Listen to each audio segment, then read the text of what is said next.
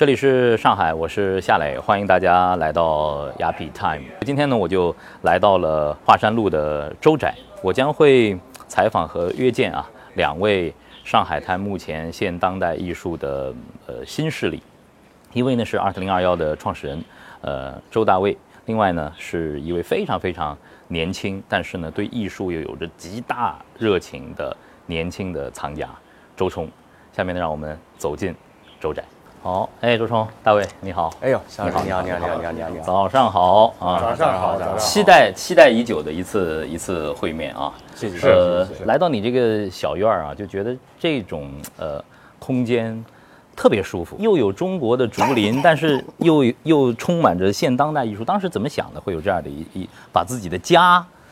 变成这样的一种氛围？这个房子其实也是花了我们大量的心血，大概。不不，就是不计上下各种大大大小的这种改造啊，里面的整修啊什么之类，不下应该有十多次了。到了今天这样的一个模样，所以对于我们来说，其实这个地方也算是我和我母亲之间我们的一个对于艺术的一种两种不同的一种结合。那么我母亲她是比较喜欢传统的，她喜欢传统的江南啊、苏园的这种文人风。那么我自己呢，是因为学艺术出身，所以说。喜欢偏当代的，然后可能在生活方式方面可能会更加西化的一个年轻人。但是我们在这个地方就是把两两种，应该算是不同的美学吧，就是从这个东方与西方的一种碰撞，在这个地方交汇。那你也大家也知道，上海本身也是个海纳百百川，本身就是一个东西融合的。对，没错没错。所以说在这个地方中，我们就希望从我们自己的家能够去体现出我们这个地方就是就这种东西的一种交汇。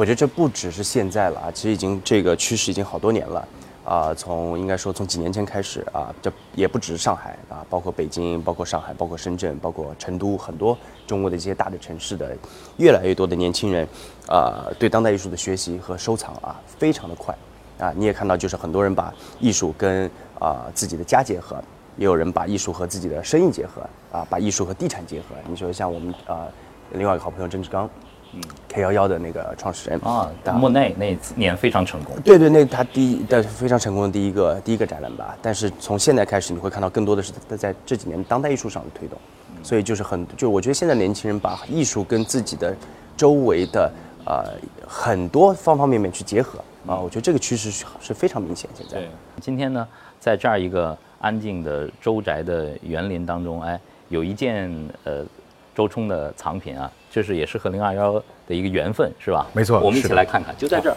特别在晚上，这件藏品有的时候特别打眼。是的，是的，是的。呃，其实也是一个蛮有意思的一个小尝试，因为之前呢，这是来自上海的艺术家杨永良的一件他的非常代表的这个他的这个摄影灯箱装置。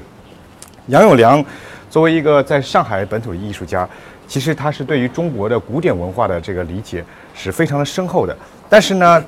在今天他其实对于古典艺术的一种尝试，已经比不仅仅仅限于是在一种传统的形式上，所以我们可以在这件作品中，我们可以清晰地看到，他已经采用了一种非常全新的一种手法，就是他把照片经过这个他在上海、台北、香港这三个城市。然后把他们通过照片的方式记录下来，输入到他的这个数据库中打乱，然后用一种近似于拼贴的方式，然后呈现出，好像看整个这个画面结构有点像是这个古代的这个叫行云流水图一样的一个一个呈呈现，所以说。所以说，在今天，其实杨永良他其实在做的事情就是结合了中国传统的古典的精神，但是在今天有一个更加全新的一种手法的一种再造的一种呈现。大卫还记得，就是这这你们把这件作品引到零二幺是哪一年？我觉得这个是算第一，是第一，应该是第一第一届，第一届第一届，对，二零一三年的那个时候，是一个上海的本土的画廊，对啊，带带带去的，因为他们代理这个艺术家，嗯，对。啊，当时其实关注这个艺术家的这个藏家非常多，对。啊，应该也销售的非常好，嗯，那像作为去呃零二幺呃今今年是五周年嘛，五周年对，五周年它呃其实是一个艺术交易的一个平台，那么呃进入的画廊啊，包括对艺术家其实。呃，本身策展人也会有自己的品味。我们是有个非常严格的这个评啊评审委员会的啊啊，由行业内的专家啊、大画廊老板啊啊呃评论家一起啊来，就比如说今年如果有两百多家报名，实际进入的啊只有一百家，啊只有一百零四家，所以是有一个基本上有个百分之五十甚至更多的一个淘汰率的，嗯嗯，非常严格的一个标准。嗯，像周叔，你作为藏家的话，就是在那个零二幺上，呃，这样的一种呃 art fair，是不是世界各地你都会跑？没错，其实我一年会应该是比我多多了对，应该我就要开个玩笑，就是打着飞机在全世界的 去出席很多的不同的艺博会啊，所以大大小小，我觉得今年算下来十多家应该都都是有了。为什么会对艺术啊有这么强烈的这种热情？呃，首先就是自己从小到大喜欢的是文科嘛，对吧？这个读书不好嘛，这个文科看看故事啊什么就混得过去了，啊，嗯，接着读的是美术史，在大学里面，这个误打误撞，啊，那基本上在大学里面出来啊，就已经进入到这个市场了，啊，我是应该说说比较早的参与到这个市场的。你，是哪一年开始？我从零三年就进入到当代艺术市场，呃是直接呃开始收藏。我不止收藏，那个时候我也做过画廊，哦。我也参与过拍卖，啊，我做过这个行业几乎所有的这个这个职业，嗯，啊，从零三年那个时候还没有中国当代艺术市场，对啊，包括跟艺术家那个时候做很多项目啊，做什么的，嗯啊，所以算算也有十四十五年了。那周冲呢？周冲什么时候？那么对于我来讲，我应该算是耳濡目染的一代，因为我母亲是比较早，她是也是大概两千年整的时候就开始涉足到中国当代艺术的市场。那么有一点我跟大为兄很像，我也是一个就是读书不好的文科生，特别热爱历史。然后零七年的时候也是非常在机缘巧合下，也和大为兄一样，我也是去读了艺术史，然后一二年回国。那么我的开始收藏的履历大概是从二零一零年开始，一三年的时候突然意识到，其实，在今天整个中国当代艺术，它其实是在一个蓬勃发展的一个时代，而且就是说，有些时候我觉得艺术，它其实就是有些时候就是一种历史的不断的一种惊人的重重现，所以我一直认为是应该是一个江山必有人才出的一个时代。呃，周冲的本身的这个宅子啊，呃，就是一个小小的艺术博物馆。好，我们一起来一起来看一看啊。大卫对这件作品熟吗？非常熟啊、这个艺术家是，呃，肯定是我最喜欢的这个中国的艺术家之一啊，就是刘伟啊，他叫刘伟，啊、这个作品也是他非常典型的，而且是非常精彩的一件他的作品。周冲啊，你对这个色彩的这呃这一部分的艺术家好像特别感兴趣。我看你好多藏品都和这种绚丽的色彩、色彩的这种抽象有关。没错，是的。其实这两年呢，在整个的世界这个当代艺术的发展中，其实色彩这一这一块应该是现在这几年比较热门的一个话题。而且，其实对于艺术来讲，色彩永远是一个永恒不变的一个主题。所以，所以说，呃，对于我们的收收藏来讲，在家庭中能够让整个的这个空间，可能如果说是你没有这些色彩的话，这个空间看上去可能会比较灰暗，或者是可能有些无趣。但是你拥有了，可能看上去有这种很绚丽的这些艺术品，一下让你的家就非常有焕然一一新。而且对于我们来说，我们所有的这些陈列，其实艺术品、还有家具、还有整个氛围，其实都是相互呼应的。比如说这件刘伟的艺术品，跟我们底下这边啊这个。定制的这个红色的这个类类似像是大漆的这样的这种条案，这个能够呼应一体。所以说，对于所有的这个我们作为私人藏家来讲，就是说在你家的所有的艺术品的陈列，你肯定是要跟你的周边的环境是能够融入一体，是能够很好的能够结合在一起的。对。现在，呃，国际的画廊一方面对中国的市场它充满了好奇、感兴趣，呃，也对这本土的艺术家感兴趣。我觉得从大多数国外的画廊来说，中国还是一个非常好、有潜力的一个市场，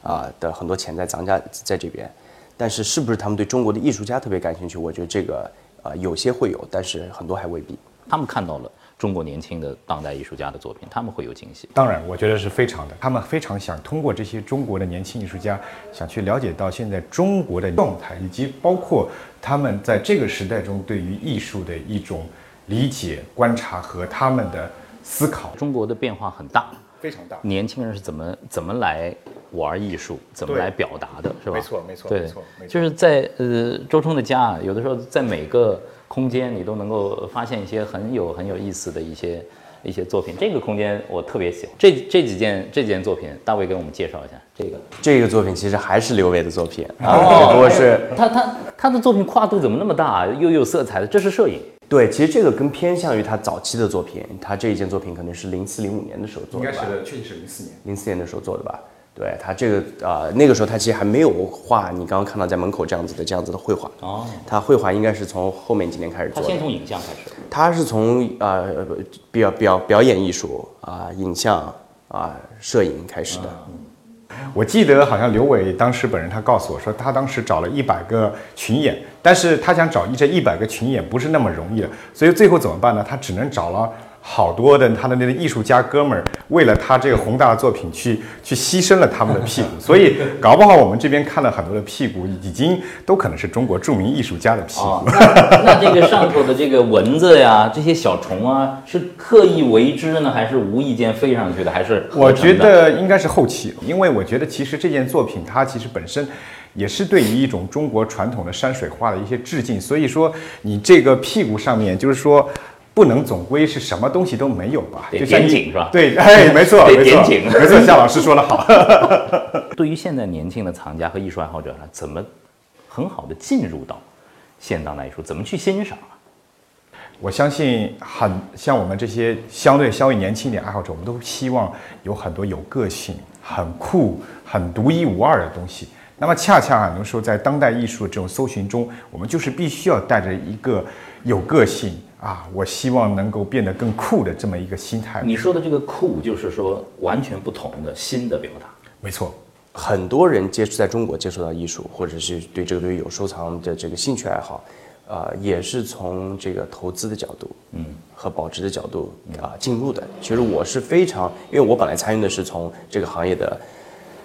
这个到现在为止都是从这个行业的产业链上面的角度去考虑，所以我是完全不不反感说人是把艺术希望能做成一个投资或者保值品，啊，当然很多人可能会不是就觉得艺术不能用投资的方式来说啊，但我我。我不是对引用拿破仑的这个名言，就是不想当将军的士兵不是好士兵，啊，不想指望自己的藏品升值的藏家一定也不是好藏家。大卫那天说的说，我们除了要爱生活啊，爱艺术啊，还要爱钱，对啊。这艺术它首先如果说是能够有自己的一个呃商业的逻辑，能够被更多的人去消费收藏，我觉得它才会渐渐的呃生生长下来，而且大浪淘沙之后。最后留下来的那些东西，它一定会进艺术史。我不是说所有的当代都进艺术史啊，当然当然当然，它一定会筛选下来，有一部分精彩的作品和艺术家，他会进艺术史。嗯，潘玉良的呃人体的作品，这是杨福东的杨福东对杨福东的摄影作品啊，就这幅作品就是在当年呃中国还刚刚呃把这个大门打开接受希望，那个时候的人体对于所有的人的视听来说是石破天惊。杨福东的这个新女性，其实大家都知道，新女性这个口号是提出于在民国时时期的，而恰恰啊，这个潘玉良又是在那个时代的一个非常代表的新女性，又是一个龙女，所以这两件作品中，我们放在一起，它其实就已经产生了一段对话啊，就新女性和新女性在不同时代的一一种呈现在这边。周冲这种呈现方式，我是非常喜欢的。对，我也喜欢，我是非常喜欢的啊！再加上我们说那个民国时期的这些老艺术家，其实都是被在我们说上海。对啊，不管你说是潘云良，像那个时候蔡元培的女儿蔡维莲，啊，或者方君碧，还是关子兰，像我们所谓的几大才女嘛。对啊，因为我自己其实我非常赞同刚刚冲冲说的，就是我自己其实对现代主义的这个收藏脉络也是非常明确的。嗯啊，甚至有时候我的现代主义的收藏可能比我当代的还要还要多。嗯啊，你比如说我主攻的一个艺术家其实是吴大羽，啊，因为我认为那个是可能是中国的现代主义的一个开开山鼻祖了。嗯，藏家是怎么呃来判断一个呃艺术博览会在自己心里的位置？其实我觉得最重要的就是这个艺博会是不是真的能够把好的画廊，然后让好的画廊把这些比较有真正有高收藏价值和有高代表性的艺术家的作品能够进入到这个艺博会中。然后通过这么一个大型的展览，然后能够完整的、系统性的能够呈现出出去啊，这个我觉得一定是关关键。这个啊，我肯定是说，在一年中，我跑大量的艺博会，但是很可惜，其实有相当多的艺博会，其实在这一点，并没有达到一个非常令人满意的水水平，啊，或者说是甚至有可能很多的艺博会，总体来讲，他们对于画廊的一种啊这种这种基督的筛选啊，包括他们的这个画廊所带的艺术家带的作品来讲，在我看来，其实还是不太够合格的。对，但是另外一方面，其实艺博会在今天，我觉得它是一个综合性的载体，它其实在今天已经成为了不仅仅只是说大家藏家来这边买画，来跟呃艺术界的人在这边啊聊，然后大家来逛来看做做作品，但是其实它已经成为一个综合性的一个平台，一个社交性的一个可以有多元性的这个可能性的一个。一个综合载体，所以我去很多的全世界艺博会的时候，我会发现每一家艺博会，除了就是说我们藏家要基本的要求说啊，你带这种作品的一种，呃呃这个作品的这个之外，我们会看这个艺博会是不是它可能还有更多可以让人带来的惊惊喜，比如说一个艺博会它是不是真的很漂亮，你进去之后它的视觉陈列很漂亮，一个艺博会是不是有很多。啊，这种不一样的这个 VIP program 啊，甚至甚至很多时候，一个艺博会它其实承载是一个这个地区它的这个文化艺术很多东西的一个一个综合性的陈列。你作为一个外国人，你去了那边之后，你会看到啊，原来这个国家有很多这些方面的这种不同的文化的东西，他会带着你看这个看那个。当然，艺博会来这么多人，可能也会有一个非常精彩的 party 等等的。其实今天的艺博会，它已经是一个。一个非常综合体，文革以后成长起来的这一批，它在未来或者说是在艺术史上，它到底是停在哪个哪个维度上？从现在这个判断来说，我们更多说当代艺术家的开始，好像从美术史角度被现在的这些美术史家很多是写成，比如说啊八五后，对吧？或者是新兴美展之后。但是从我的角度，其实我并不是特别认可这种说法，嗯，因为很多的现在这些写美术史的，他未必对中国的现代主义。民国时候的艺术，甚至是我们说的传统的这些艺术有多大的了解？我认为他其实没有间断过，啊，首先就从我前面说到的这个呃吴大宇这个体系，对吧？一直联联系后面到时候赵无极、吴冠中他们这个体系，对吧？一直到后面这批留法的艺术家，啊，不是说应该不是说赵无极他们也留法，但是说这批当代里面，你比如说像黄永平啊。啊，像他们这一波啊，其实我觉得是没有间断过这个历史。今天我觉得应该是一个要全面复兴的一个时期，就恰恰正好我们有一个几乎可以说是长达三十年的一个断层，后来又改革开放之后，慢慢慢慢慢慢这个断层又开始重新的浮现出来，差不多也过了三十多年的历历呃一个时期。嗯，其实很多时候艺术肯定是跟经济是。它是属于相呼应的啊，尤其是经济达到了一个高度繁荣时期，假比如我们说到历史上的文艺复兴时期，文艺复兴时期这个时候恰恰就是以美第奇家族作为代表的一个啊一个非常非常极度高度富裕的一个时代中，这个时间当然因为也很多很多，包括就是对于人文的啊，包括人性的一一种这个。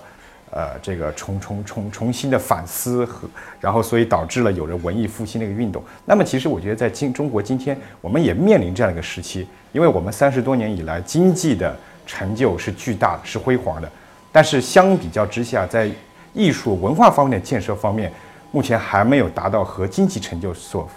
就是匹配的这么样的一个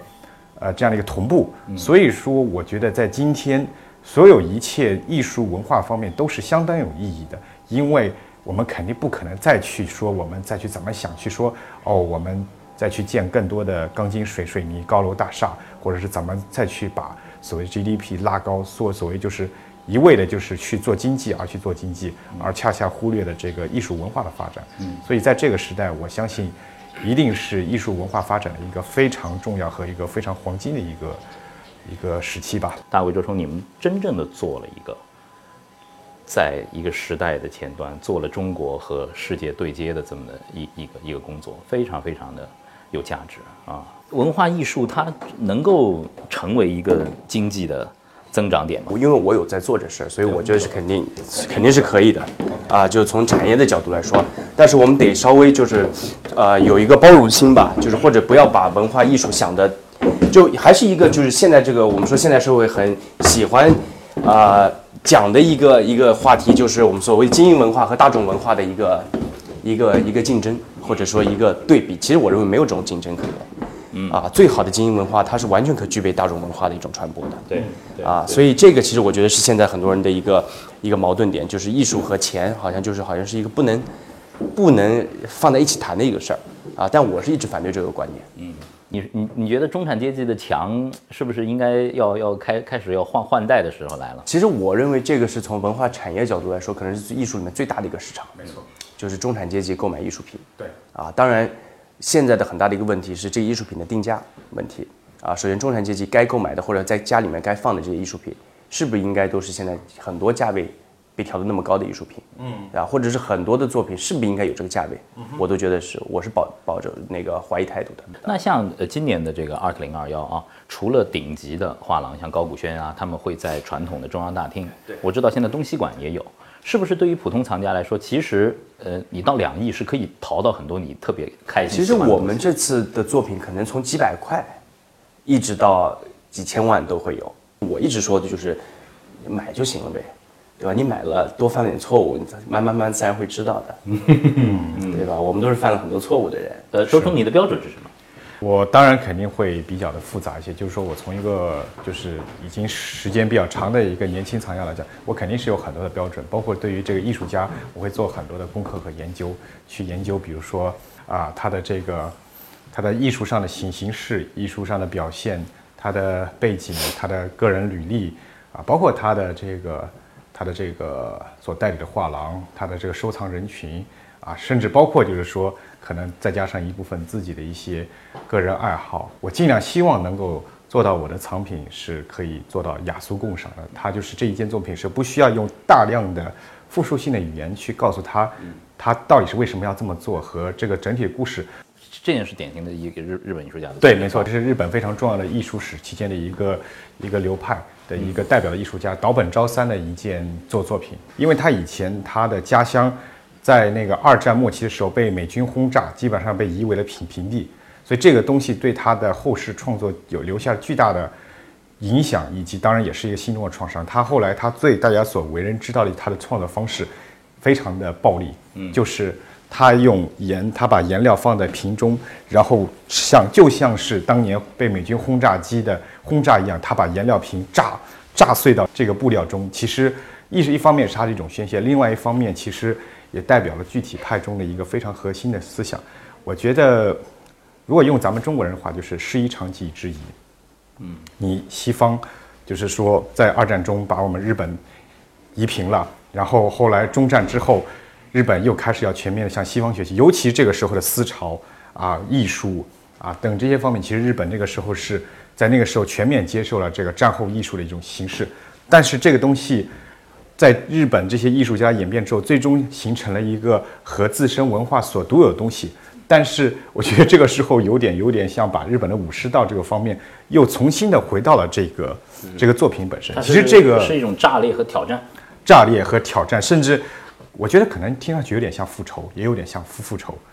对，所以我觉得这个东西，我觉得在我听起来，虽然我不是一个日本人啊，我是我是但但是有些时候我在心态中，其实我收很多的日本或者亚洲艺术家，其实还有一种心态，我觉得在我心中还是有一种亚洲的亚洲情节性的东西，因为这个可能跟我当年留学有关系，因为我那个时候在留留学在美国的时候，很多时候除了你自己的同胞之外，其实更亲近的群群体其实就是一群亚洲人群体，所以我觉得在这个时候。